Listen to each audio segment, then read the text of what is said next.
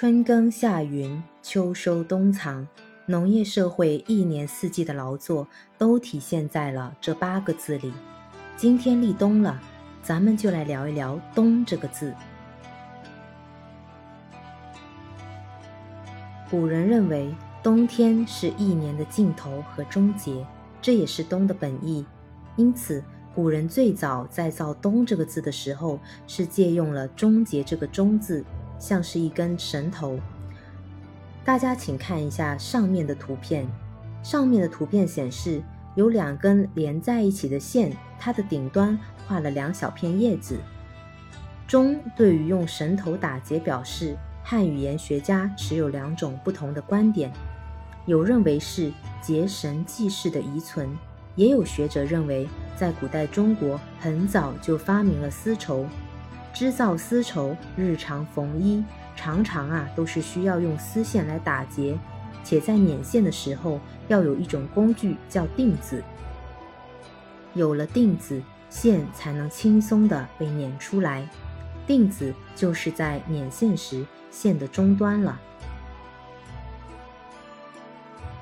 造更合理的字，似乎是古人不懈的追求。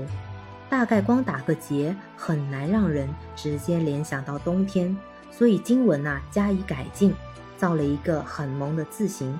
大家请看上面的图片，在保留了甲骨文绳结的基础上，在圈里面放进了一个很像日的。小小的圆圆的东西，表示太阳被遮住了，热量微弱，天气寒冷。那在篆文当中呢，又进行了一定的改进，去掉了日，增加了两个小宝盖，表示寒冷的冰。因为太阳始终给人的直观印象还是温暖，而不是寒冷。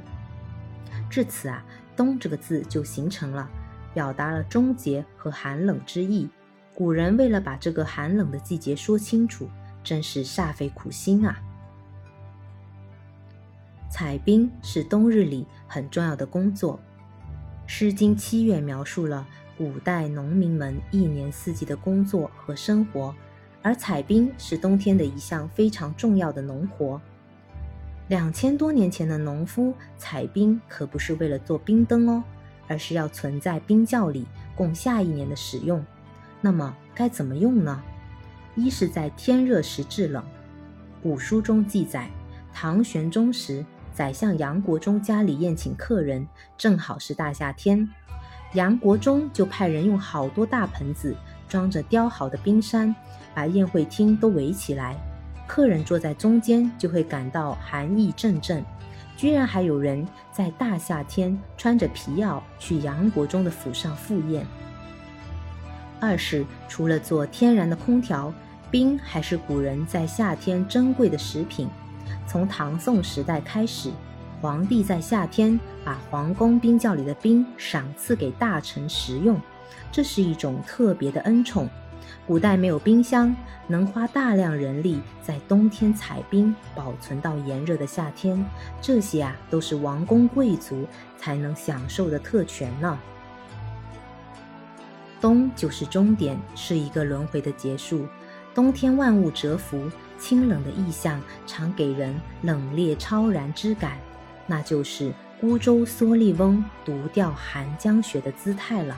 《史记》当中说：“夫春生夏长秋收冬藏，此天道之大经也。夫顺则无以为天下纲纪。天道如此，人就该顺应天道。”在四季里做好相应的工作，方能保证自身的生存。好了，今天的分享就到这里啦，我们下期见。